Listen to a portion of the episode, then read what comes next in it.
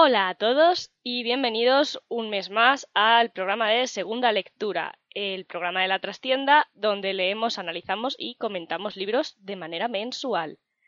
Bueno, si acabáis de aterrizar por primera vez aquí con nosotros, eh, segunda lectura pertenece a un canal más grande que se llama La Trastienda, en el cual podéis encontrar otro tipo de programas, sobre todo eh, partidas de rol, tanto en stream, en formato stream, como en formato podcast. Y que si os gusta el rol o las historias mm, bien narradas, pues os recomendamos.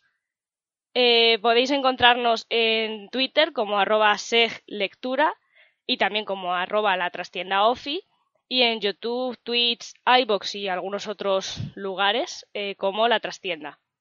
Eh, yo soy Naminet y están conmigo Sergio y Eri. Podéis saludar. Muy buenas. Saludos chicos. Hoy vamos a hablar de eh, Las estrellas son legión de Cameron Harley. Y sin más, pues pasamos a opiniones generales, chicos. ¿Qué os ha parecido? Pues empiezo yo si quiere. Sí. A mí me ha gustado, la verdad. Me ha gustado bastante. Al principio, como me suele pasar, me cuesta un poquito.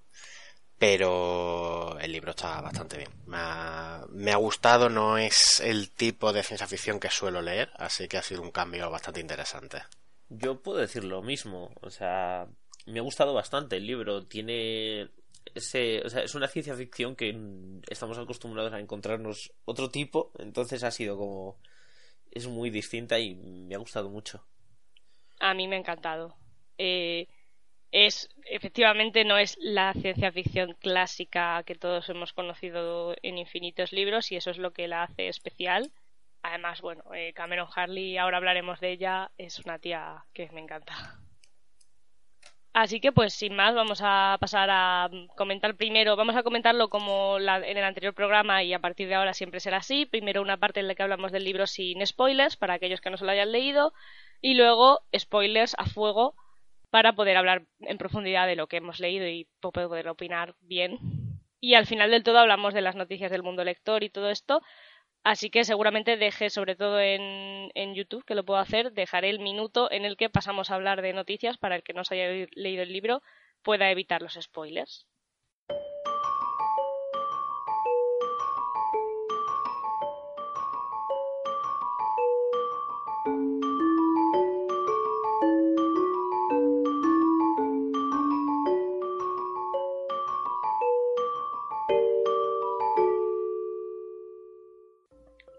Vamos a analizar por lo tanto el libro. Eh, Sergio, creo que te toca contarnos de qué va el libro.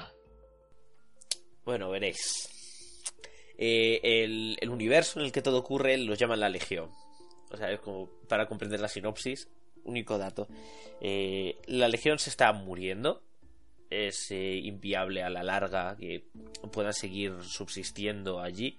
Y una soldado, Zan, parece ser la única persona que puede llegar al único mundo de la Legión que parece ocultar como el misterio para que salvar el resto de la Legión. Esa sería la sinopsis, sin entrar en ningún detalle o nada para pisaros a vosotros. Bueno, creo que no has dicho que Zan tiene un problema de memoria. Ah, sí, Zan tiene. oh Dios, Tú también. Zan, Zan tiene pérdidas de una, una pérdida de memoria que cada vez que entra a ese mundo sale del mundo sin acordarse de nada y sin la solución al problema, por lo que está atrapada en un ciclo en la que la vuelven a mandar allí. Mm, sí, me parece un buen resumen, cortito, sin entrar en, spoilers. Eh, Eric, cuéntanos un poquito más sobre el mundo de la Legión. Ok, vamos allá. Pues, a ver, eh, esto tiene mucho que ver con lo que, por lo menos con lo que yo he dicho, de que es una ciencia ficción bastante diferente de la, de la que suelo leer. Veamos. Eh, la acción de la novela transcurre en un sistema de planetas que se llama la Legión. La Legión es como un ente, un todo. Y estos planetas, eh, en realidad, son son algo así como naves espaciales que están compuestas tanto por tecnología como por materia orgánica.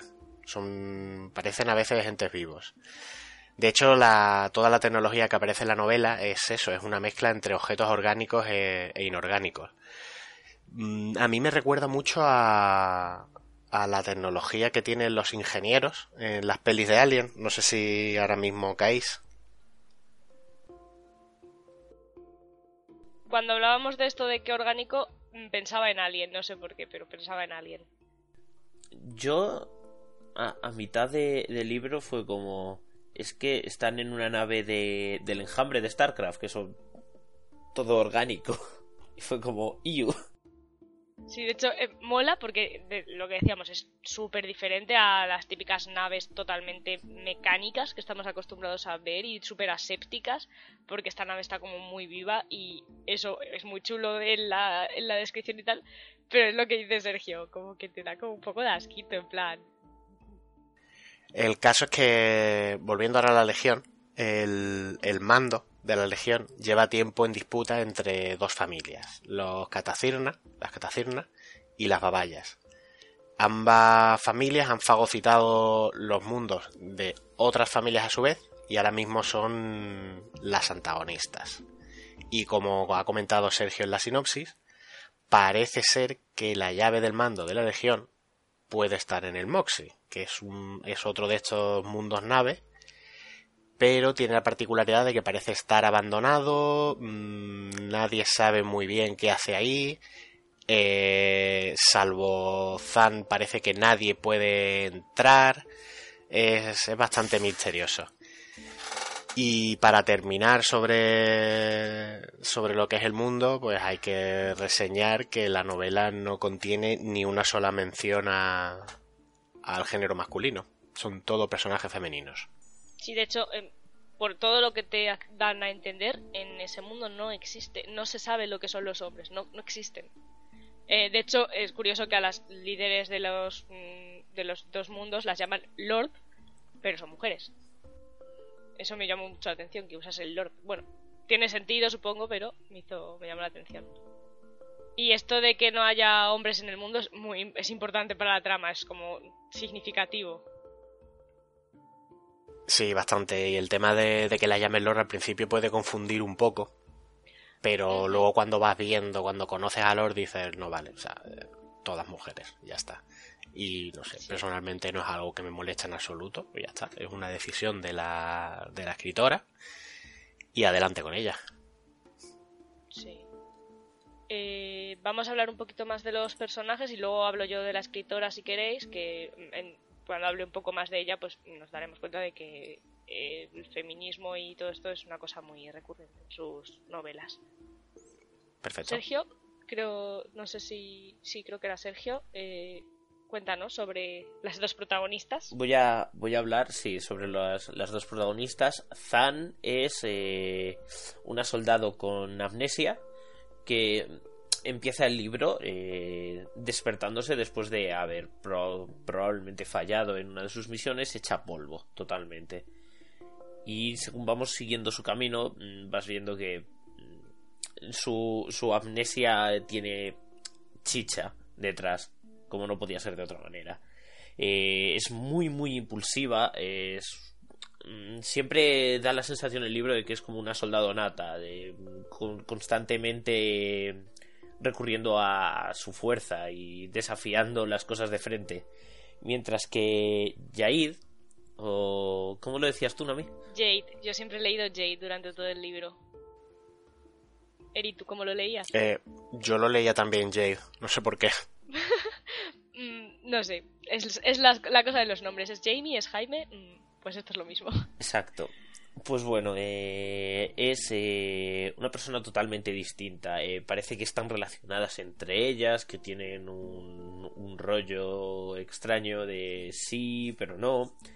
Y la segunda es, es, es la típica persona de yo tengo un plan y voy a hacer lo que sea por mi plan desde el momento uno ves que es mucho más fría y calculadora y parece que tiene un juego a la larga, mientras que Zana, al tener amnesia, pues carece del contexto para tener ese, ese juego a la larga.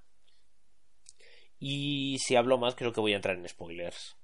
Bueno, sí, yo voy a añadir un par de cosas. Una, eh, es importante, mm, supongo, o yo pienso, indicar que eh, se supone que Zan, aunque ha perdido la memoria, antes de perder la memoria, ese plan que Jade tiene lo, lo planearon juntas. Porque de hecho, mm, Zan y Jade tuvieron y tienen una especie de relación amorosa. Que el problema es que mm, Zan no recuerda y Jade no le cuenta. Porque Jade hace. O sea, llama todo el rato a Zan hermana como si fueran hermanas, pero desde el primer momento Zan tiene la sensación de que no son hermanas. De que no puede gustarme mi hermana tanto. Sería muy raro. Eh, fin del capítulo 1. O sea, Sí, esa- por eso. Ese, ese momento. Es que me hizo mucho gracia en plan de. "Mm, pero es que me gusta demasiado, no puede ser mi hermana. No, creo, creo que las palabras eh, era algo así de... No puede ser mi hermana porque la empotraría. Señorita, ¿qué Sí. ha pasado aquí? El- el- Pero era- de una página a otra, ¿sabes? Era Fue como, bastante, era bastante literal, sí. ¿what? No, no, además que, que sí, o sea, no, no sé Dice algo por el estilo, empotrar, ¿eh? pero eh, sí que utiliza un lenguaje como bastante sexual ahí. Bueno, Es eh, algo del estilo. Sí, os cuento un poco sobre eh, Cameron Harley, que se ha hecho muy conocida en los últimos años en España porque sacó Las Estrellas o Legión y también sacó, creo que de hecho lo sacaron el mismo año todo, eh, La Revolución Feminista Geek, que fue muy muy conocido ese libro. Eh, Cameron es una escritora estadounidense eh, que ha ganado bastantes premios y que es muy muy conocida a, nivel en el mundo eh, ciencia, ciencia ficción fantasía, pues por precisamente ser muy feminista, muy reivindicativa y por escribir cosas pues muy peculiares. Lleva escribiendo ciencia ficción desde el 98, pero hasta 2011 no llegó a, a publicar su primera novela, lo cual nos deja claro lo que cuesta a una mujer en Estados Unidos y en cualquier parte del mundo llegar a sacar novelas de ciencia ficción o fantasía. O sea, desde el 98 hasta el 2011, son 12 años o 13 años. Bueno, voy a- sigo. Su primera novela que fue God's War, que en España ahora mismo no está publicada. De hecho, en España solo están publicados Las Estrellas o Legión y La Revolución Feminista Geek, por ahora. Eh, esta novela, God's War, tuvo muy muy buena acogida, fue nominada a un montón de premios, eh, los Tip Tree, los Locus, los Nebula, y ganó el Sydney G. Bounce, que lo entrega la British Fantasy Society en 2011 también. Eh, este año, en julio, por eso decía que todavía no está publicado God's War, porque en julio vuelve a visitar el Celsius, que ya estuvo el año pasado, y vuelve a visitarlo porque presenta publicación del libro con la editorial, creo que es Cerbero, luego Eric, confírmame que es así, y va a publicar pues este, esta novela que fue que es God- God's War, que fue su primera novela publicada. Como comentaba, es una escritora súper conocida por ser eh, muy feminista, tiene una opinión muy fuerte sobre todos estos temas de discriminación, no solo hacia las mujeres, sino discriminación de cualquier tipo, eh, este tema de no callarnos, de como que luchar y reivindicar lo que es nuestro y no quedarte sentada dejando que te coman los demás. Y esto lo muestra tanto en sus novelas como en cualquier entrevista que busquéis de ella. Es mm, muy cortante, muy tajante con estas cosas. Que a mí personalmente me parece guay. Aunque quizá a veces es un poco exagerado, pero bueno. Eh, la otra novela que tiene publicada en España no es una novela, es La Revolución Feminista Geek, que es un libro de mm, ensayos que ella ha escrito durante los años en los que habla pues de cómo es ser mujer, friki y feminista desde su punto de, en plan, eh, contando historias personales y también eh, pues eh, comentarios, entrevistas que ha hecho a otras personas, etcétera. Está bastante bien, aunque por lo que me han dicho quizá llega a ser un poco repetitivo. Y esto es todo lo que os cuento sobre Cameron Harley, que yo creo que está bastante bien, nos da una visión de por qué este libro es como es, que ya veremos que tiene mucho, mucho tema de esto cuando entremos en los spoilers, quien llegue. Así que eh, para terminar, yo creo la parte de sin spoilers, eh, vamos a hacer como siempre un- lo mejor y lo peor del libro. ¿Os parece bien? Sí. Sí, venga. ¿Sí? Vale. ¿Quién pues empieza? ven- tú, por hablar. Bien. Eh, lo mejor es eh, lo distinto que es todo. O sea, pero de, principio a fin te encuentras un universo en el que no. O sea, siempre te puedes sorprender con algo más. No es como. Pues bueno, dentro de una nave de estación espacial típica, pues te vas a encontrar. Ya vas como un poco. eh, no te, te ves venir por dónde puede salir, ¿no? Pero aquí es un mundo vivo y, y te encuentras algunas cosas que, uff, También lo peor, el, el grima que da en ocasiones ese mundo vivo. sí. Yo no, o sea, había trozos que decía, sí, bueno, el, el universo es una pasada, pero mm, sería incapaz de soportar ahí. Es- no. Y los personajes están muy guays. Ahora hablaremos en spoilers y tal, Sí. un poco, o sea, de un elenco un poquito más mm, Amplio que, Que solo- las dos señoras. Sí. Eri, ¿tú qué piensas que es lo mejor y lo peor? Pues yo creo, para no repetirme, eh, lo mejor de la novela me parece que es eh, el hecho de que los capítulos estén divididos entre Zan y Jade. Eh, lo hace, hace el libro más dinámico, vas viendo las dos partes de la historia, cómo se va desarrollando el plan. Me parece lógico que lo haya hecho así, pero es que además le da, le da más vidilla, ¿no? O sea, sin llegar a ser lo que es, por ejemplo, Juego de Tronos con tantísimo salto de personaje, pero está bastante bien. Eso como lo mejor. Y como lo peor, el principio del libro, porque el hecho de que Zan comience con una pérdida de memoria tan grande eh, y tiene que ir aprendiendo todo y redescubriéndolo todo, el lector lo redescubre con ella, pero en ocasiones es muy, muy, muy confuso.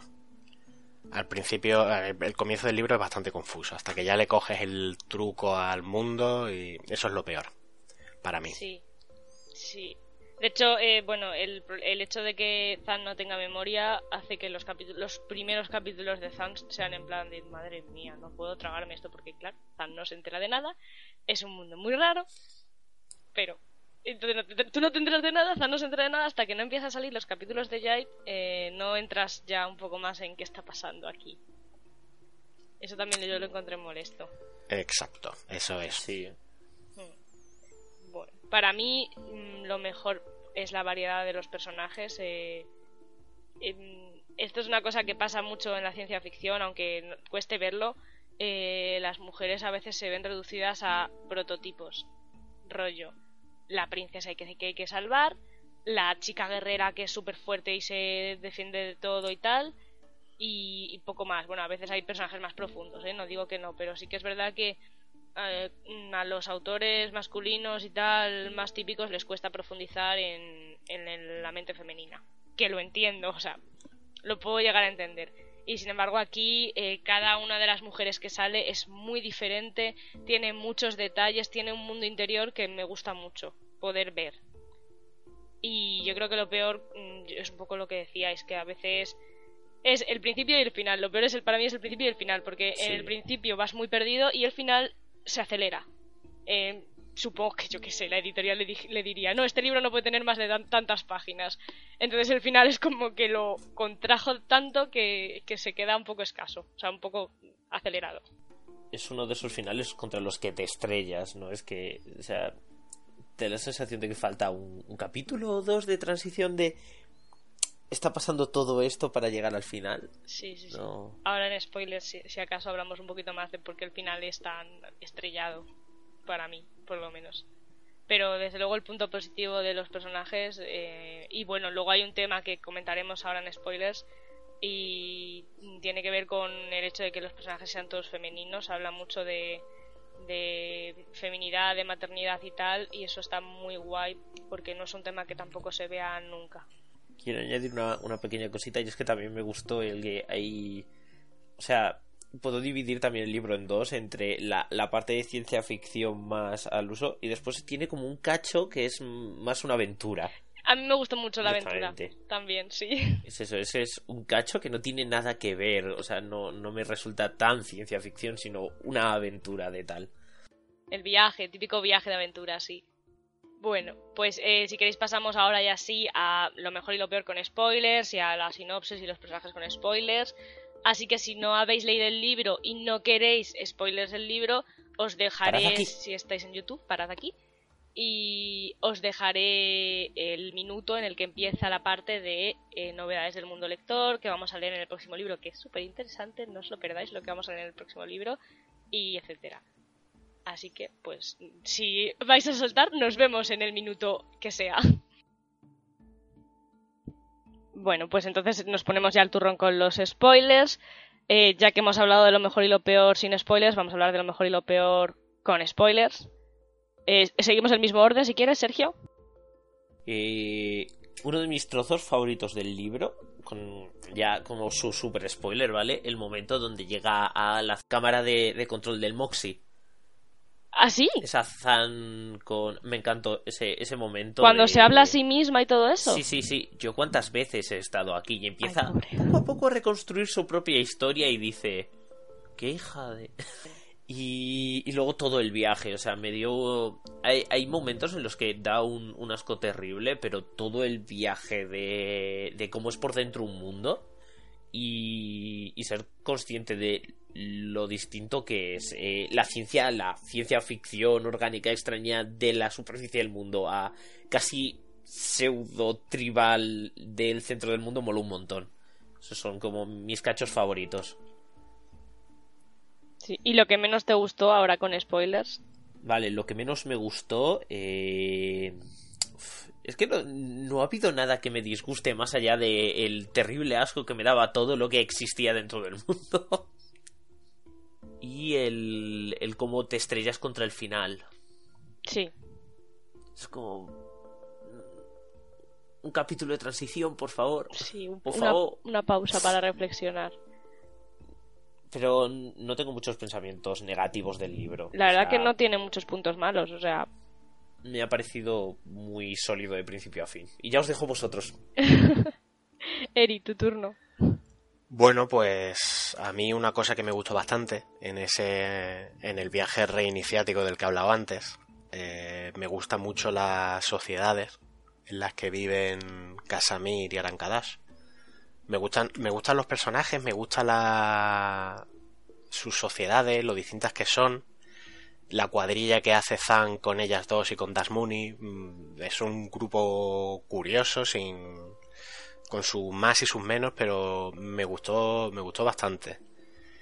Y luego en lo que no me gustó, puedo decir, por ejemplo, que cuando estaba leyendo el primer capítulo, yo pensaba que Gavatra tendría más importancia.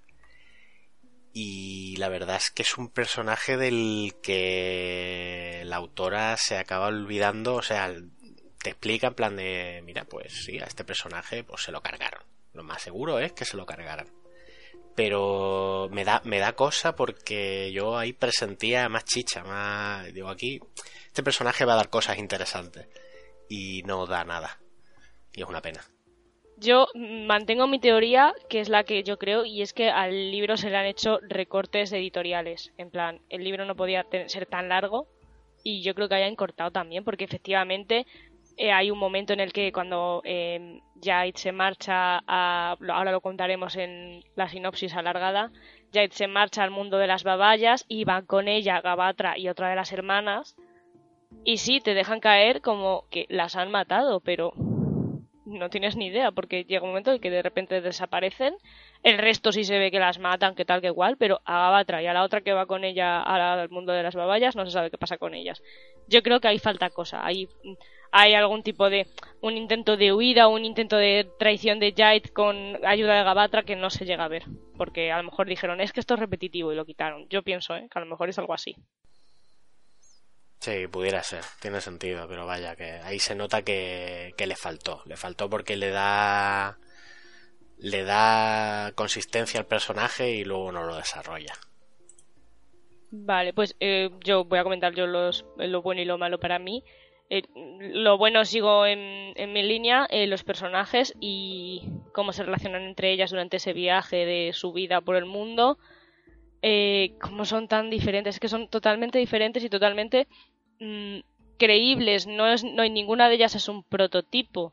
Eh, porque Arancadás parece una guerrera muy firme, muy seria, muy tal, pero luego tiene esa parte tierna de cuando tiene, comillas, profundamente comillas, un hijo. Y Casamir parece más blanda y más eh, alocada y todo eso, pero cuando también, cuando se habla de cosas más serias, Casamir se pone seria y tajante y tiene su opinión. Yo creo que la opinión de, Casamir es la que más eh, se acerca a, a lo que Cameron quiere decirnos desde su voz. Yo creo. Y luego, Dasmuni, si voy a criticar algo, voy a criticar el plot armor de Dasmuni. O sea, se llega a morir tres veces y tres veces la reviven. Es en plan de, bueno, ya, no, o sea, esto ya huele. Que guay, porque me daba mucha pena que se muriese porque el personaje me gusta mucho, pero canta mucho ya, la segunda vez ya canta. Bueno, es que Dasmuni no era una, una humana. Entonces, pues. Si es humana. No sé, yo. No, si- se refieren a ella como mutante, lo mismo, o sea.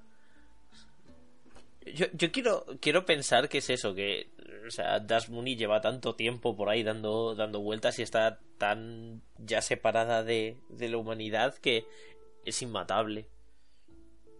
Sí, yo a decir, yo tengo la teoría porque eh, Dasmuni dice que viene del Moxie, pero eh, yo creo que el Moxie tampoco era su planeta original. Entonces mi teoría es que eh, no todos los planetas, mundos, nave, estos tan, tan chachis, son de humanas, que hay mundos planeta que a lo mejor no son exactamente humanas, a lo mejor son como Dasmuni, que tiene, te dice que tiene las orejas como muy eh, puntiagudas. De hecho, por la descripción piensas en elfos porque tiene las orejas puntiagudas y los ojos grandes. Entonces yo por algún motivo pensaba en elfos o en duendes. Entonces Una puede ser prima eso de- que... Una prima lejana de Dobby. Exacto, yo pensaba en una especie de, de Dobby femenino mm, un poco más retorcido. Sí. El problema es que como no sabemos realmente cómo era la gente de, del Moxie, Hombre, pero está Zan. Y Zan es humana. claro, pero como no sabemos, o sea, tu teoría está guay, suena bien, pero tampoco la podemos podemos decir que sea cierta o falsa. Entonces tenemos dos. Oh, oh, no, la enfermera otra vez. Otra vez, sí, ha vuelto la enfermera. pero esto, esto mola, estas teorías son las que molan, tío. Sí. Sí, sí, sin duda. Vale, vamos eh, a hablar otra vez de la ambientación del mundo, pero ahora ya contando toda la historia para que, bueno, aunque el que esté aquí haya leído el libro se está enterando y el que no, ahora se va a enterar. Eri, dale. Bueno, vamos allá. Eh, seguramente se me van a olvidar muchos detalles, pero bueno, he intentado hacer memoria y, y juntarlo todo. Va a ser un poquito largo, me voy disculpando. Bueno, la novela comienza con el despertar de Zan junto a Jade. Son las protagonistas, como ya hemos comentado, en el mundo Catacirna. Eh, Zan apenas conserva leves fragmentos de su memoria, uno de, los pocos eh, recuerdos que tiene es el de tener un bebé en las manos y deshacerse de él.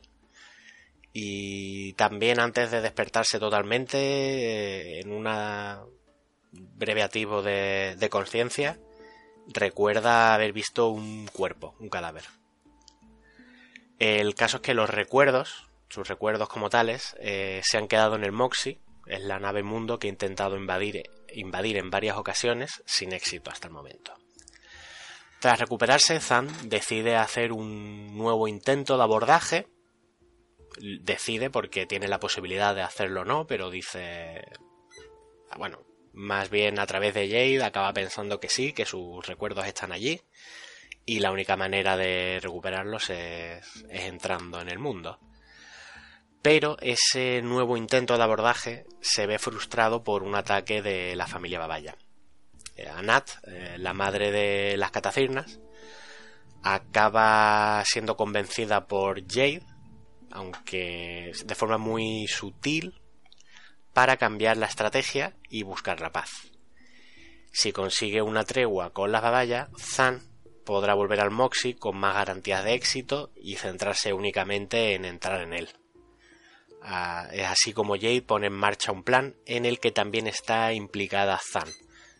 De hecho, es un plan de, de ambos personajes. Y es salvar a la Legión a través de, de lo que puede ofrecer el Moxie.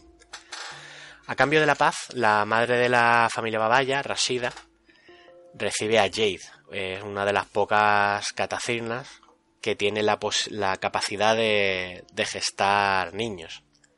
Niñas en este caso aunque esto luego descubrimos que es gracias al útero que recibió de la propia Zan. Ahora bien, tras la ceremonia de unión entre Rashida y Jade, las babayas atacan a traición a Nat Zan y a otras catacirnas que están volviendo a, a su mundo y todas menos la propia Zan fallecen. Eso yo no me lo esperaba, pero bueno. Yo tampoco, pero claro, y, y Zan tampoco, es la gracia. Nadie se lo esperaba. Ni siquiera Jade, que tenía todo planeado, se lo esperaba. Eso, eso es el problema. Tú puedes tener un plan muy bien hecho, pero luego la, la aleatoriedad siempre está por ahí danzando.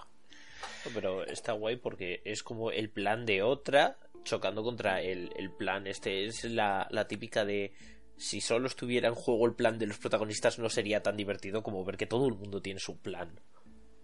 Sí, sin duda. El caso es que Zan sobrevive, consigue llegar a Catacirna y descubre que mientras estaban fuera ha sido invadido por las babayas. Y sin muchos miramientos, Rasida, que ya ha llegado allí, recicla a Zan lanzándola al centro del mundo planeta. Que esto es más o menos como en los edificios que tienen incinerador de basuras. Abrir una compuerta y tirar lo que sea. Algo así. Pero milagrosamente, Zan sobrevive.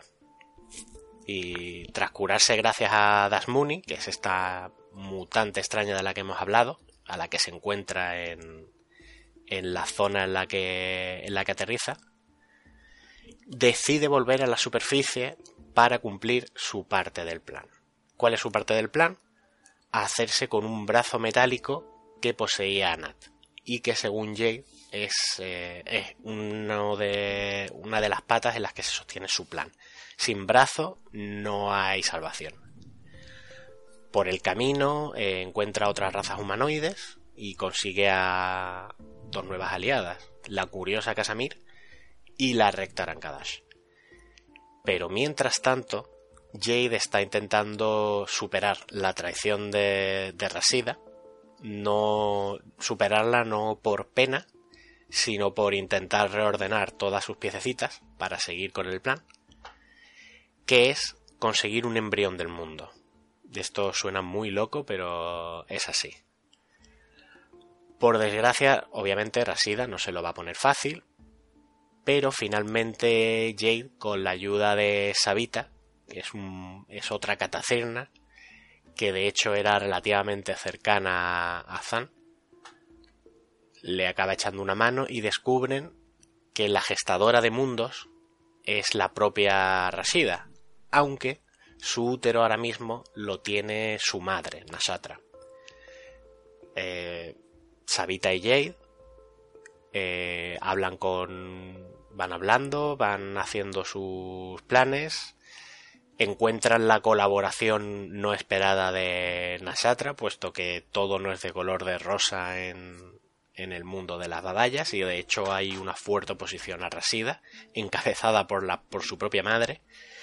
Consiguen el útero que engendra mundos y escapan de Babaya rumbo a Catacirna, donde Jade se atrinchera a la espera de recuperar el brazo de Anat, que ahora mismo está en posesión de, de Rashida.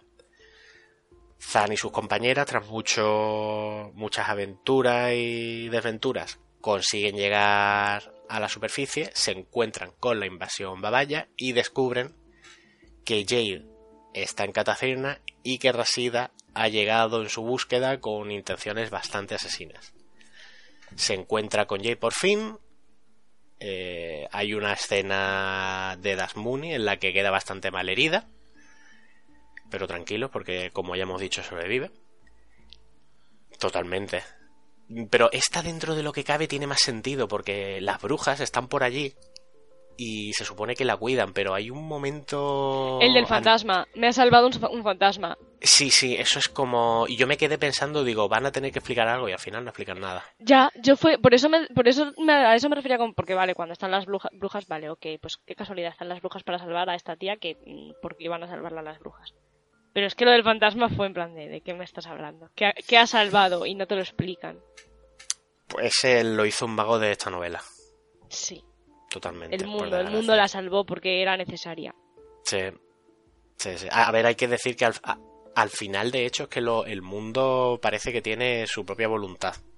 Sí, y eh, de hecho es, es lo que pues te queda ahí, en plan de quién salvó a Dasmuni esa vez, pues el mundo. Y, te lo y, y medio te lo crees y medio lo aceptas, porque es como, es que he visto cosas tan raras que sí, puede ser, puede ser totalmente. Pero bueno, el caso es que eh, Jade se queda con Dasmuni, con Casamir y con Arankadash, que la defienden. Y mientras tanto Zan se enfrenta ya finalmente con Rasida en un encuentro bastante épico que a mí me gustó mucho en el que Rashida ya finalmente le desvela que quién es realmente Zan y es la, la Lord del Moxie. Zan, sin miramientos, acaba con ella y consigue el brazo. Y ya con las dos claves en su poder, Jade y Zan parten de Catacirna para abordar por fin el Moxie, sin demasiado problema. Y en su interior es cuando Zan por fin descubre todos los detalles de su pasado gracias a las grabaciones que ella misma se ha ido dejando. Ahí ya tiene la, tiene la conciencia plena de que efectivamente es la Lord del Moxie, que se alió con Jade para salvar a la Legión, que, la propia Jade la traicionó en numerosas ocasiones, siendo probablemente la más destacada cuando recicló a todas las habitantes de, de la nave. Y en ese momento bastante interesante es cuando Zan tiene la posibilidad de recuperar todos sus recuerdos o empezar de cero. A todo esto, eh, Jade, que tiene en su interior el, útero de Rashida, el útero que genera mundos, está dando a luz un el embrión de un mundo, lo cual tiene que ser bastante doloroso. De hecho, la no sé qué os parece a vosotros, pero a mí me gustó mucho cómo, cómo, está narrado todo eso. O sea, se nota el dolor y no sé, me lo creo, me lo creo mucho. Y bueno, finalmente Jade da a luz ese mundo y Zan decide hacer tomar la vía de en medio. Ni recuperar sus recuerdos ni empezar de cero, sino seguir siendo quien ya es. Y utilizando el brazo metálico, que del cual era la legítima dueña, comienza el renacimiento del Moxie, el único mundo capaz de moverse con libertad por todo el universo. Y ahí termina la historia. Muy bien resumido, o sea, muy bien contado. Muchos detalles que se me han quedado por el camino, pero es que... Vale, estaba mirando para, para indicar eh, lo que decíamos de que el final es muy precipitado y es que el libro tiene 345 páginas, ¿vale? Y este final, desde que Zan llega a la superficie del mundo de nuevo hasta el final, son de la 305 a la 345. O sea, 40 páginas. Sí, de, de, hecho es que si te si os fijáis en el, en el libro, si miráis las páginas, se ve claramente la Sí, pero está marcado en negro. Exactamente. Se ve el, el inicio, el nudo, que es, es, prácticamente la mitad, bastante más de la mitad del libro, uh -huh. y el desenlace es muy, cortito, es muy cortito en comparación, la verdad. Sí, por, por, por, eso me ha sido tan fácil encontrarlo, por la, las páginas negras. Mm. Trampa. Yo no he hecho trampa, lo han puesto ahí a posta. bueno, mm, súper bien resumido. Eh, Sergio, si quieres contarnos para hablar de estos personajes que han ido sí. saliendo nuevos, que son, pues. Eh... Pues voy a voy a empezar. Eh, voy, a, voy a empezar por la gente de la superficie, eh, con Anat y Rasida.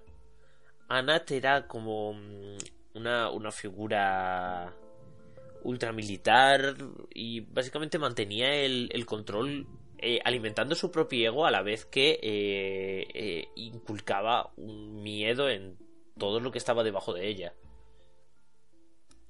O sea, mantenía esa guerra en, por aún sabiendo que los mundos estaban muriendo porque era la única manera que, que conocían de seguir viviendo pero toda su familia, o sea, el hecho de no, porque son mis hijas, no sé qué, no sé cuántos, lo hacía simplemente para poder controlar a todo el mundo en, en el mundo, o sea, a todo, todas las personas que vivían en el mundo. Y Rasida no demuestra ser mucho mejor, o sea, cuando primero la conoces es como mm, tiene esa, esa obsesión con, con Jaid que parece que se conocieron en alguna batalla o en algún creo que era en un encuentro de paz entre comillas antes de que ya eh, Rasida mandara en, en la familia de las babayas. Y como se medio enamoraron a primera vista pero después eh, resulta que Jade se ve atrapada en una relación abusiva muy muy tóxica eh, esos, esos capítulos son o sea es que además es así como O sea, me creo que funciona una relación tóxica así. Es que es. O sea, ver cómo Yaid va diciendo, no, porque la estoy manipulando, no sé qué, y se, como que se autoconvence de que lo que está pasando está bajo su control, aunque está siendo la víctima de una relación muy, muy, muy perjudicial para ella. Rasida es, otra, otra persona con un ego muy, muy fuerte que eh, maneja con mano dura a toda su familia. Su madre y hermanas le tienen muchísimo miedo. ¿Vosotros qué opináis de estas dos? Antes de pasar a, gente más amable. Pues sí, las dos son, pues como lords de sus planetas, son súper autoritarias, eh, porque además no son regímenes de ningún tipo. O sea, en ningún momento son ni mínimamente democráticos, ni mínimamente... No, lo que la lord dice se hace y el resto solo pueden temer. Lo cual me parece sorprendente porque en el caso de Rasida le montan toda una revolución allí y sin embargo es como que hay, no sé, una especie de guerra civil, pero como que sí que tiene ella el control de parte de la gente, o sea, parte de las ciudadanas y tal. Pero es un control de por miedo puro, además. Sí que para mí hay una diferencia clara y es que Anat es fuerza bruta, Anat eh, es como que no piensa, no tiene estrategia, simplemente es fuerza bruta y sin embargo eh, sí que parece que tiene como una estrategia, un plan detrás del plan que no deja ver, es mucho más fría y más calculadora en, ese sentido. ¿Sabéis a quién me recuerda a Nat? La, imagen que yo me hice en mi cabeza, eh, Jaspe de, Steven Universe, no sé por qué. Sí, Jasper, sí. Jasper de Steven Universe, sí. Pues a lo mejor, efectivamente, Anat es muy como Jaspe y sin embargo, eh, Rasida es más, a lo mejor, eh, el diamante amarillo, que, que es como mucho más. tiene las cosas más planeadas. Es un poco ese rollo. Pues voy a seguir por Dasmuni, la, la mutante que salva a Zan cuando la, cuando la reciclan. Eh, Dasmuni durante. O sea, el, el personaje de Dasmuni pasa de.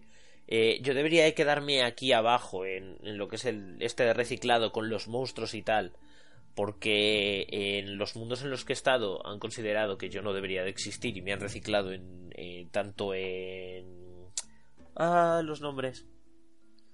En el Moxie. tanto en el Moxie sí tanto en el Moxie como en Catacirna. Catacirna. Sí Catacirna. Wow vale perdón por los nombres a mí me pasa también. complicado. La han reciclado ambas veces. Y es porque ella da, da a luz a unos bichitos extraños. Pistiformes, la palabra que utiliza el libro es pistiformes. Sí, entonces, o sea, mm, ella está convencida de que no debería de, de, salir de la zona de reciclaje, que es en verdad un este donde se acumulan los cuerpos que van tirando allí y unos cuantos monstruos de diferentes formas y sabores van encargándose de, de todo. Alguno tiene como un este de maldad bastante. Que sí, sí, son totalmente malvados, ¿eh? Sí, o sea. Pues eh, pasa eso. Eh, se encarga de Zan. Y vas viendo durante la historia que eh, va, hace, va convenciéndose de que ella debería de vivir. Ella quiere vivir una vida mejor de la que le ha tocado vivir hasta ahora. Y Zan se apoya muchísimo en, en ella. Es como, eh, si consigo salvar a, a Dasmuni, estoy haciendo algo bueno. Y tira muchísimo de, de Dasmuni para, como apoyo sentimental durante gran parte de la historia. Es un personaje que. Ese, cambio de. Eh, ahora sí, eh, no podemos rendirnos porque merecemos vivir todas este mejor que tiene Dasmuni me gustó bastante. Sí, hay, hay un cambio en el personaje. es bastante rara, la verdad. Es un personaje extraño. Sí. pero porque es un personaje al que, mm, si en todos lados le han dicho que no merece vivir y que no es correcto y que está mal, que lo que hace está. O sea, lo que hace su cuerpo, en plan, lo que pare está mal, es algo erróneo. Joder, qué mensaje tan horrible. Y claro, y la movida es que no pueden evitarlo. O sea, quiero decir, los personajes se quedan embarazados una y otra vez cada vez que el mundo quiera. Y en el caso de, de la pobre Dasmuni se queda embarazada y una, una y otra vez cada vez que el mundo quiere para dar a luz basura, básicamente. Lo que te dicen es que lo que da luz es basura. No vale para nada. Joder. Y encima vive eh, pues ahí con los monstruos aquellos, que esos monstruos me dan una angustia. ¿Qué te pasas? No, pero de hecho Das Mooney eh, dice en más de una ocasión que eh, ella conoce los monstruos, ella sabe cómo tratar con ellos, cómo evitarlos, pero que los humanos son los que le, le da miedo de verdad. Claro, las pero porque, porque la han tratado siempre súper mal. Exacto, porque no sabe por dónde le pueden salir. Entonces me gusta mucho ese, perdón, me gusta mucho ese mm, eh, instinto protector que Zan desarrolla hacia Dasmuni. Me parece muy, muy tierno. Que de hecho, recordad que durante el viaje intenta, intenta matar a, a las otras dos veces. Está muy loca, es que está súper loca. es que ese es el tema, a eso me refería yo, es que primero las intenta las intenta envenenar y luego a Casamir la tira a ese mar extraño poblado de criaturas Ya. de pesadilla y, Pero yo y creo aún que así porque... se lo y a- no y aún así digo que Zan se lo perdona, ¿eh? Sí. Pero, o sea, cuando una persona vive totalmente apartada de la sociedad durante tanto tiempo como Das Mooney, porque tienen que haber sido muchísimos y muchísimos años lo que lleva ahí abajo, uff, o sea, la- es imposible no que no se te, se te afloje la pinza. Yo creo que es eso, que tiene la pinza un poco desviadita, un poco... mm, va y viene. Va y viene. Sí, pero, pero no, yo creo que no tanto por lo que ha estado viviendo, porque, a ver, realmente, no sé cómo lo veréis vosotros, pero yo pienso que el, el cuerpo que ve Zan al principio del libro, cuando está todavía despertándose, es Dasmuni. No sé cómo lo veis vosotros. Es que Puede ser, no es lleva que eso nunca te lo llegan a decir. Claro, mm, realmente no lleva tanto tiempo ahí abajo. Puede que no sea ella, también es cierto, porque es verdad que se la ve ya demasiado habituada y no habría pasado tanto tiempo. Y Bueno, no sabe. extraño. Bueno, re- recordemos también que Das Mooney viene del reciclaje de, de un mundo al reciclaje del siguiente directamente. Sí, ya es cierto.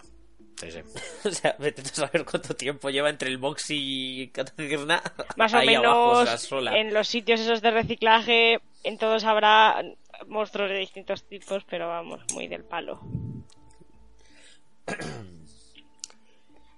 Eh, después pasamos por, por Casamir y, y las ingenieras. Bueno, las. ¿Cómo se definían exactamente? Porque creo que decían que eran las ingenieras. Ellas o- se llaman re- eh, eh, ingenieras, pero las llaman cha- Eh, chatarreras, chatarreras, así. Sí. Pero, luego ves y eh, puede que no sea como la, la esta más avanzada, pero ellas tienen como toda una ciudad de, de metal construida alrededor suyo, se dedican a, a investigar todo lo que hay alrededor suyo y esa y Casamir es especialmente curiosa dentro de dentro de toda esa suciedad porque emprende el, viaje para convertirse oficialmente en una ingeniera bueno es la excusa de no, yo voy a guiar a Zan eh, para atravesar el nivel y tal. Y, y su plan en un principio era llegar hasta a completar la prueba, volverse una ingeniera y volver a, la esta, a, su ciudad. Y bueno, del plan ya quedó poco. Sí, al final se queda, porque tiene ese espíritu aven- aventurero. Eh, Casamires, el espíritu aventurero, por así decirlo. Es la única que tiene un hogar a, salvo, súper a salvo al que volver y decide seguir para adelante solo por la aventura. Bueno, Arancadas también lo hace. Bueno, las dos, las dos lo hacen, ciertamente, las dos. Pero no sé por qué Casamir me representa más eso. Sí, a- Aracadas funciona distinto. O sea, es más el. Tiene una deuda. Tiene una deuda con Zan que quiere pagar. Ah, bueno, es verdad. es, es como el principio de su viaje es ese es, eh, voy a guiar a estas personas porque Zan nos ha devuelto el, el cuerpo de las hermanas que las, las mutantes habían en una partida de caza habían matado pero Casamir es eso es, es como yo al principio me lo imaginaba como muy joven muy y después eh, resulta que tiene ese otro lado de eh, tener una posición muy fuerte respecto a algunas cosas como lo del parto es un momento muy Sí, guay te- tengo aquí guardados unas cuantas frases del libro que ahora comentaré. Sí. No sé, me gustó mucho el, el personaje de Casamir. Y Arancadas a mí mm, me da la sensación de que sí, al principio es. Al principio va con ellas porque. por deuda, porque se lo mandan realmente. Pero luego es por ella misma. Es que ella quiere saber qué pasó Con ese Con- bebé, sí. con ese bebé que consiguió Exacto. dar a luz. Al final es, es, una, es un tema personal. Sí, el arco de Arancadas empieza con eh, ella mirando al grupo muy mal porque viajan con una mutante, con Das Mooney. Y eh, bueno, eh, las ingenieras están avanzadas, bastante más avanzadas que la tribu de Arancadas, que es tribu, o sea, es completamente tribal. Viven de, de la caza y sus, y sus cosas en, un trozo del mundo y se llaman a las otras chatarreras, pero están como muy separadas sus culturas el primer encuentro es hostil hacia ellas hasta que ven que están ayudando a su tribu, o sea, están devolviendo a la tribu el cuerpo de sus hermanas y entonces contra esa deuda. Y según va subiendo, eh, va dejando ese poquito, o sea, va dejando ver más de su historia. El- ella tuvo, tuvo ese, ese bebé y te cuenta de que su tribu le entrega los bebés a la luz. Eso es una vaina que tampoco termino de entender. Y esa parte de las eh, figuras gigantes mm, como ambarinas tampoco lo terminé de entender. Tampoco, yo tampoco, o sea, Estoy me por muy preguntárselo, fuerte o sea, ese, si ese voy- trozo de... Si voy al Sí, por favor. y la veo, le diré qué eran las figuras ambarinas. ¿Me lo puede explicar, por favor? Sí, por favor, porque Es que a- Eh, además, mm, o sea, ese viaje tiene, tiene trozos que a lo mejor se podían haber cortado o resumido y haber y con ese espacio haber extendido el final. sí, o, o haber explicado un poco qué narices estaba pasando, porque Sí, o principalmente. sea, hay ese, ese trozo en específico de eh, llegan donde entregan los bebés a la luz, que está pues, ese mar lleno de, de Baby Cthulhu. Eh, sí, los voy a llamar así porque eran, no sé, eso era horrible. Mejor no bañarse. Eh, llegan y empiezan a subir, o sea, suben una cuerda de, de vez de todo saber cuánto y lo suben, van subiendo gente y tal y cuando, cuando llega la, la tipa se encuentran todas las figuras eh, del mismo agujero donde entregaba esa tribu a los bebés, suben por ahí. Se encuentran las figuras ambarinas, no queda claro qué pasan. Mooney es ahí donde se muere por segundo... No, primero. Es ahí la primera, Sí, ¿no? sí, sí, es Que le cae un trozo de, de cristal ambarino y, y ya no hay. Sí. Hasta el capítulo siguiente donde ya vuelve a ver Daft Mooney. Exacto. Y nadie te explica nada. Esa parte es muy rara. Es que esa parte es, es la más rara, en plan, la más rara de que no te explican. No te... Falta algo, falta alguna historia por detrás o algo que no nos terminan de contar. Tú piensas que es el mundo en sí mismo el que lo hace, pero realmente no te dicen nada. Puede que sí, puede que no. Y luego también quiero, quiero hablar de Sabita. Sí, está bien hablar de Sabita. Es muy necesario. Sabita al, al principio al principio del libro pues te la encuentras y parece una mecánica de de la superficie de, de Catacirna. Yo me la imagino como una médico. O sea, no, pero me refiero, o sea, como hasta luego el final no mete mano a, a ningún cuerpo humano, está como arreglando la nave. Lo que pasa es que mecánico y médico en ese mundo está mucho más cerca de lo que... O sea, está, está echándole un ojo a, a las naves que tienen en el hangar y se encuentra a Zan. Y da a entender que Zan y ella se conocen. Y que Zan le pidió algo. Y ella va a cumplir con lo que ha pedido, pero no le puede contar nada a Zan. Solo le dice... mm, ojo que Jair a lo mejor... Deberías de pensarte tus relaciones. Ten cuidado. Ten cuidado con ella. Y según... O sea, desaparece luego en el ataque. Y, y aparece... Bueno, aparece Rasida y dice... Mira lo que hemos encontrado tirado en tu mundo. Una señora. Quédatela. Y se queda de... De sirvienta, no, de... Doncella. de asistente, por así decirlo, sí, de doncella o asistente de... De la... De Yaid eh, embarazada. Yaid, como en este momento está peor que nunca, o sea, es la única relación que tiene en, en un momento donde está aislada de, de todo el mundo de Rashida, porque Rashida lo quiere así, y su relación con Rasida está eh, siendo terrible para ella. Entonces empieza a soltarle todo el plan a, Sabita. Y Sabita, pues, actúa en consecuencia. O sea, no es un personaje que se haya quedado parado en ningún momento. La lía pardísima en, en ese mundo y acaba siendo la propia Sabita la que coge a la madre de Rasida, la lleva al quirófano y hace el trasplante, o sea, el, el intercambio de úteros entre la madre Rashida y Jaid. Sí, la verdad que. eh, Yo he de decir que, mm, como parte del plan de. de Rashida, mm, dejar viva a Sabita, es eh, pifia. O sea, es una Sí, pifia. ahí, ahí la cagó, pero no sé, o sea, mm, Rashida se la, se la encontraron, creo que era en una de las venas del mundo. Sí, por ahí Mm, metida. Era como. Era una sirviente, o sea. Porque sé que para cuando está Jaid con ella, o sea. eh, no tiene lengua, porque algunas sirvientes, para que no se vayan de la lengua, de hecho, pues se la cortan directamente, ¿vale? Es, es una cosa que hacen en ese mundo. Sí, pues yo qué sé. Pues no sé, pa- no sé de Entonces- qué vale porque todas pueden hablar por señales, Todas- sí, pero sí, bueno. t- todo el mundo conoce el, el lenguaje de signos, ¿vale? Es, es una cosa, todo el mundo lo conoce. Como todas son militares y tal, y no tienen. Yo creo que el, el aparato que utilizan para hablar eh, Jaid y, y Zan al principio debe de ser raro. Entonces como que no se lo dan a todo el escuadrón y tal, y todas hablan por signos mientras están en las naves espaciales. Lo cual me parece raro. Pero bueno, funciona. Pues esta señora la lía pardísima y si llegamos a- al final del libro, en gran parte es por ella. Efectivamente. Ya. Eh, que Jaid pueda escapar y todo eso gracias a Sabita. Eh, si Sabita cuando les están persiguiendo se, se entre comillas sacrifica, que en verdad no se sacrifica, consigue salir entera eh, y se lía a leches con, con la flota enemiga, porque sí, es, es una mecánica, pero es 10 veces más dura que ningún otro personaje, dejando Zan de lado quizá, ¿vale?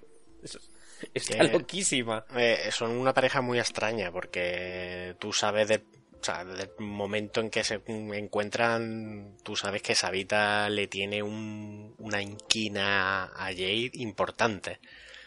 Porque ella se, claro, es que ella, ella recuerda cómo se la ha jugado sistemáticamente a Zan una y otra vez. Y además tiene un tiene sentimientos por Zan. O sea, no es simplemente que recuerde que Jaid la ha engañado a Zan mil veces, sino que se, está enamorada de Zan.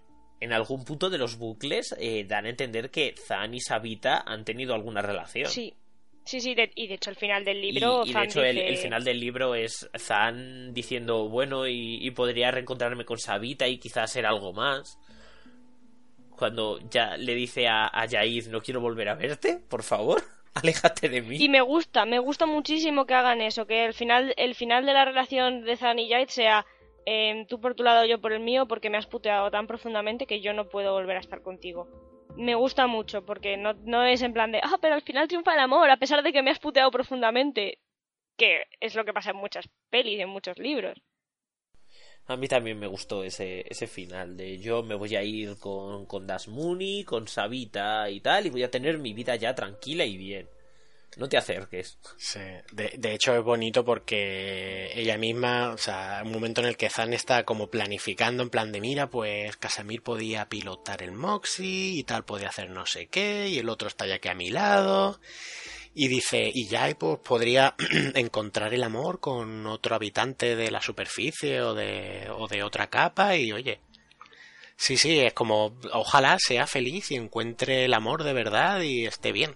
Pero conmigo o no. sea, está súper jodida, pero tampoco le tiene una inquina a Jair. Simplemente, o sea, después de ya todo el viaje dice, es que todo ese resentimiento no me va a servir para nada.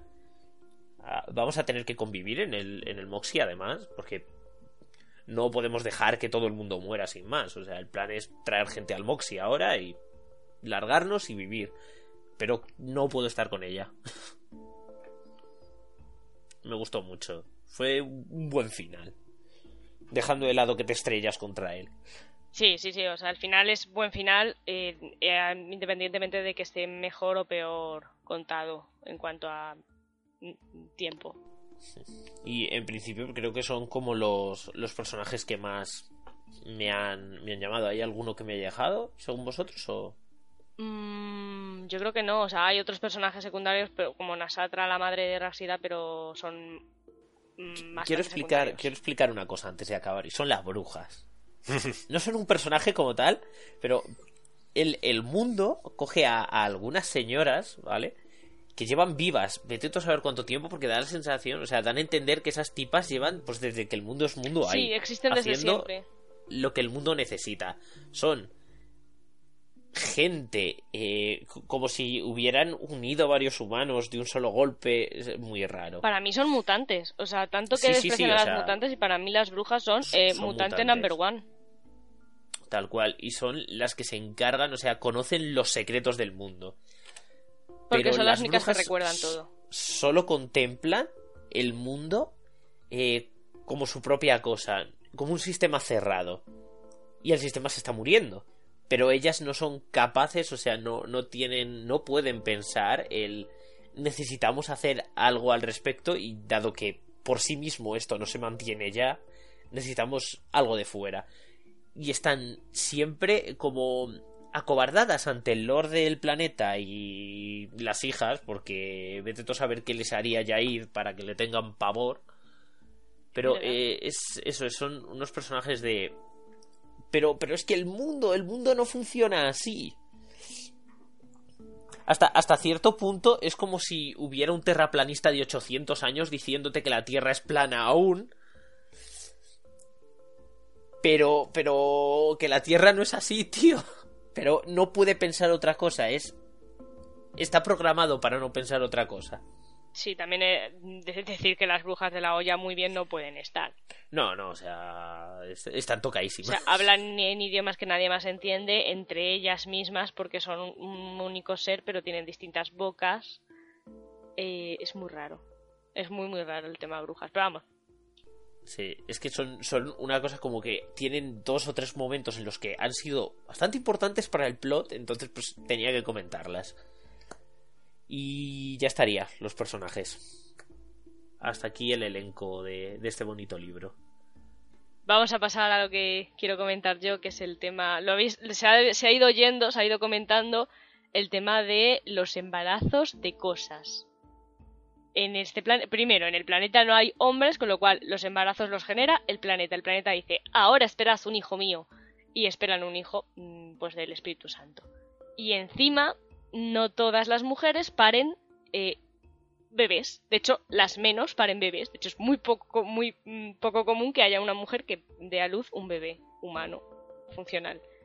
¿Qué paren las demás pues mm, engranajes cárnicos seres pisciformes, planetas, eh, eh, de todo, de todo, pero todo es cosas que el planeta necesita, es la excusa que te ponen. Entonces es como, mm, para mí, eh, y yo creo que, está claro, ¿no? Que este tema de los embarazos que tratan en el libro eh, no es más que una forma de meter en la fantasía todo el tema de abortos, embarazos no deseados, maternidad subrogada, porque eso de que se intercambien los úteros como si fueran cromos, eh, no es más que, eh, pues yo no quiero tenerlo, tenlo tú, lo que sea. O yo no, en el caso de Jait, además es muy claro, en el caso de Zan con como lo que a mí me interesa para el plan es poder tener yo bebés y la que puede tener bebés eres tú, dame tu útero y yo podré tener bebés. Que no es más que, eh, como yo no puedo tener hijos, contrato a una persona para que tenga el hijo por mí. Básicamente, es lo mismo que, pasa en el mundo real. Que no me, no me voy a meter demasiado en mi opinión. Bueno, como decía, voy a comentar algunos de los textos que aparecen que hacen referencia a todo este tema de la maternidad. Eh, tengo uno que, o sea, no los tengo en orden. El primero que tengo es cuando eh, está huyendo Jai del mundo de las babayas, se encuentra a Nasatra e intenta convencer porque Nasatra no está segura de darle ese, ese útero que tiene el bebé mundo. Bebé mundo, entre comillas. Entonces, eh, lo que Jai le dice para convencerla es: Sé que no quieres ese mundo. Eh, ¿Y qué autonomía tienes cuando ni siquiera puedes decidir qué o cuándo das a luz? Te la han quitado podemos arreglarlo. Y entonces Nasatra por fin se convence y dice, vale, vamos por aquí y cambiamos el mundo, porque a Nasatra al final nadie le había preguntado, eh, su hija, que es la Lord, eh, le obliga a coger el útero y a tomar por saco. Muy feo, muy feo obligar a tu madre a tener tus hijos, ¿eh? pero bueno, y muy paranoico. Luego durante ese viaje de subida, de reinicio, como lo has llamado tú, Eri, de subida a la superficie del mundo, eh, lo que sucede es que todos los personajes, que todos son femeninos, evidentemente, todas las, chicas que están viajando, excepto Zan, que no tiene útero porque se lo ha dado a Jade, pero todas eh, se quedan embarazadas en un punto u otro. Eh, para Dasmuni es algo muy común porque Dasmuni se queda cíclicamente embarazada y cíclicamente da a luz seres pisciformes que son muy, muy ricos en nutrientes, pero muy inútiles para el resto. Qué asco, vida. Yo me imagino, no sé vosotros, pero yo me imagino eh, lo que tienen las ranitas. Eh, ¿Renacuajos? Renacuajos de ranitas, sí. Eh, entonces, eh, primero se queda, bueno, Dasmuni se queda embarazada, pero no pasa nada, no pasa nada, en plan, ya ha pasado. Eh, se queda embarazada y da a luz un engranaje cárnico. Y a Arancadas se le, ahí se, se, le va un poco la. se queda un poco truleta porque Arancadas tuvo un bebé de verdad, probablemente de otra, porque no te lo dicen, pero evidentemente tiene que ser de otra persona. Y ese bebé al final, no sé qué problema tenía, debía de ser un mutante, y lo tuvo que entregar a la luz, como lo llaman. Y le queda ese trauma de querer ser madre y no poder. Entonces a ese engranaje que da luz, que no tiene ojos ni boca ni nada, es una cosa rara, eh, le arrulla, le canta nanas, le lleva abrazadito, es un poco chungo. Y entonces se queda, la tercera de las mujeres del, grupo se queda embarazada, es Casamir, y eh, Casamir dice que eso es una mierda y que no. Eh, y entonces le, Zan le pregunta, que Zan va un poco perdida, porque Zan no, sabe, no tiene nada de información de estas cosas, se va enterando sobre la marcha como el, como el lector. Le pregunta Zan a Casamir que qué piensa hacer con, el, con eso que lleva dentro, que tampoco es un bebé, es una, probablemente otro engranaje. No se llega a saber. Y entonces Casamir le dice, quizá lo que tiene Dasmuni es útil, y puede que Arancadas esté tan desesperada por tener un bebé que trate de cuidar a esa cosa que ha tenido. Pero esto no funciona así para mí. Yo me voy a deshacer de ello. Y entonces Zan, que no, que insisto, no tiene ni idea, le dice, ¿pero puedes hacer eso? Y le dice, puedo hacer lo que me dé la gana. Es tu carne, es tu cuerpo, y si tuvieras un cáncer devorándote el cuerpo o el brazo, no dirías, no le podrías decir que no, que no se lo quitase. Así que esto para Casamir es lo mismo. Es algo que ella no quiere tener y por lo tanto se deshace de ello aborto. Mensaje es brutal. aborto. Es... ese trozo es brutal. Muy brutal y muy eh, importante. Además, yo creo que seguidamente en el capítulo eh, vuelven a, tratar el tema desde el punto de vista de la libertad. Y entonces creo que es eh, Zan, Zan habla de la libertad y dice que la libertad es la ausencia de un control externo que te diga lo que tienes que hacer. Y Arancadas eh, dice que es la libertad eh, la libertad es el control sobre el cuerpo y sobre lo que produce y sobre el lugar que ocupamos en este mundo. Y ese, mensaje, eh, la libertad es poder elegir lo que tu cuerpo hace y quién eres en este mundo, wow. O sea, ahí claramente se ve cómo es eh, Cameron Harley como escritora y cuál es su opinión y qué mensaje quiere mandar. Y me parece que esto lo debería leer mm, cualquier chica. Y cualquier chico, o sea, ambos. Sí, sí, Pero sí, o sea, me parece muy importante. De hecho, casi es mejor que lo lean los chicos porque, eh, mm, corregidme si me equivoco, pero a veces es difícil empatizar, incluso para otras, otras mujeres, sobre lo difícil que es para una mujer, eh, pues tener que quedarte embarazada. Cuando un embarazo no es deseado, decir, ¿qué tengo que hacer? ¿Qué hago? Tengo que elegir hacer algo y tengo que elegirlo yo. Y a veces para los chicos es difícil llegar a empatizar con, con, esa sensación de decir, tengo que decidir esto y esto es una decisión muy importante, pero es mía y tengo que hacerla. O sea, más que nada, que creo que a veces es complicado porque me he encontrado chicos que no son capaces de empatizar de así, y mujeres también. Me ha pasado con eh, mujeres mm, más mayores, por ejemplo, eh, que ya no, tienen, ya no van a pasar por esa situación de eh, tengo 16 años y tengo un bombo y que dicen, no, es que claro, hay que ser más prudentes, que no puedes ir por la vida haciendo esas locuras, tal, que es que tal. Y no se paran a pensar que, mm, pues a veces no se puede controlar, mm, es un accidente y ya te encuentras ahí. Sí, sí, la verdad. ¿Habéis conseguido vosotros como chicos empatizar, ver un poco ese, Yo esa sensación. Yo creo que sí, vaya. Creo que sí. Pues está súper bien. Parece muy bueno. Me parece que es importante que haya mujeres que escriben ciencia ficción y mujeres que escriben ficción en general por esto. Para esto. Es que. Y. Pero bueno, probablemente nosotros, yo no sé cómo será Sergio, no he hablado con él de política y tal, pero al final también, a ver, influye la visión que tú tengas del mundo. Y yo en mi visión que yo tengo del mundo, pues todas estas cosas encajan. A lo mejor si yo fuera mm, una persona religiosa o tuviera otro tipo de pensamiento político, pues probablemente ahora mismo estaría resoplando. Mm. Más que, más que el, el estar en contra, yo creo que este, este texto, este tipo de libros, son muy buenos para todo aquel que lo que demuestra es indiferencia. Tengo muchos amigos y muchos conocidos que ante todos los temas de abortos, de maternidad, de todo lo que no te afecta porque tú no eres hombre o todo lo que no te afecta porque tú no eres homosexual o ese tipo de cosas como que pff, no es mi problema, entonces no, no tengo una opinión sobre esto y creo que sí que es importante tener una opinión Sí, obviamente. que no sea tu cosa, pues también está bien que opines para ayudar, claro. Pero eso, me gustó mucho y me parecía importante recalcarlo para porque, a ver, a mí me costó dar, o sea, yo no soy la, el cuchillo más afilado del cajón y quizá me costó eh, darme cuenta de que este mensaje era el que era.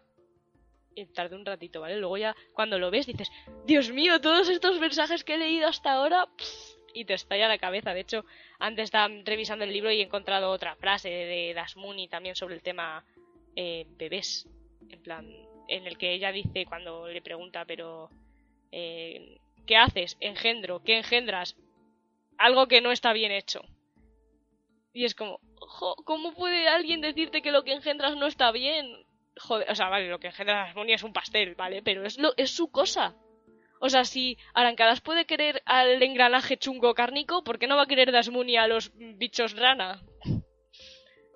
¿Qué es lo que te dice que está bien o no está bien tener? ¿El mundo? Pues mira, el mundo se puede meter su opinión pues por ahí mismo. Y eso también me lo estaba leyendo antes y es como, joder. Y me parece un tema muy muy importante. Y por eso que he querido hacer una parte específica, igual que en el libro anterior hablamos sobre la muerte, pues para hablar sobre este tema que trata el libro. Me gusta, es una sección que me gusta mucho hacer. Pero vamos a pasar ya a otras cosas. Noticias del mundo lector. Eri, cuéntanos. ¿Qué has encontrado? Pues hay, hay cositas este mes. Ya tengo también apuntadas algunas para el mes que viene, como el libro, el libro de, Cameron Harley que has, que has mencionado al principio. Eh, El mes que viene también hablaremos de él un poquito. Pero de momento este mes cosas que, que han salido o que van a salir. Reedición de Un verano tenebroso de Dan Simons, una novela de terror, esto lo hace Ediciones B, llevaba varios años descatalogada y ahora con motivo de una adaptación al cine, dirigida por Isaac Esban y producida por Sony, pues Ediciones B han decidido que era buen momento de traerla para traerla de vuelta. Luego tenemos el lanzamiento de Una magia más oscura, la primera novela de la trilogía Sombras de magia de Victoria Schwab. Esto no- nos lo trae Ediciones Minotauro. Gigamés sigue con la nueva edición de, de Faf. Esta palabra siempre que. Fafford. Faf, Fafford. eh, es muy complicado de decir. Las novelas del ratonero. Sí, Fafford y el ratonero gris. Es que sí, el nombre tiene tela. De Fritz Leiber con Espadas en la niebla. Eh, Nova saca un nuevo libro de un autor chino, de Chen Qiufang. Se trata de Marea Tóxica. A Chen Qiufang se le conoce también en Occidente como Stanley Chan. Y es siempre interesante que nos traigan autores exóticos, por así decirlo, aunque la verdad es que últimamente cada vez lo son menos. Y terminamos con Alianza Editorial y tres recopilaciones de relatos, una de cuentos de miedo de Charles Dickens, otra de relatos de vampiros y una última de Lovecraft en las montañas de la locura y otros relatos que ya están disponibles en tiendas. Y eso es todo. Voy a añadir yo una. También ha sacado Gigames, si no me equivoco, la edición de bolsillo de eh, Antisolar, la segunda parte de la saga de Transcrepuscular de Emilio Hueso. que está súper bien porque está muy barata. Le toca a Sergio contarnos qué vamos a leer el mes que viene, que estamos mm, muy contentos y muy emocionados con ello. El, el mes que viene se viene uno de fantasía. Vamos. Se Uh, llama, se llama La elegía del último amanecer, Mareas de Hierro. Es la primera parte. Eh, lo ha escrito Carlos Rubio Manzanares, que eh, es eh, amigo de la trastienda porque es el GM de, de Immortal Dice.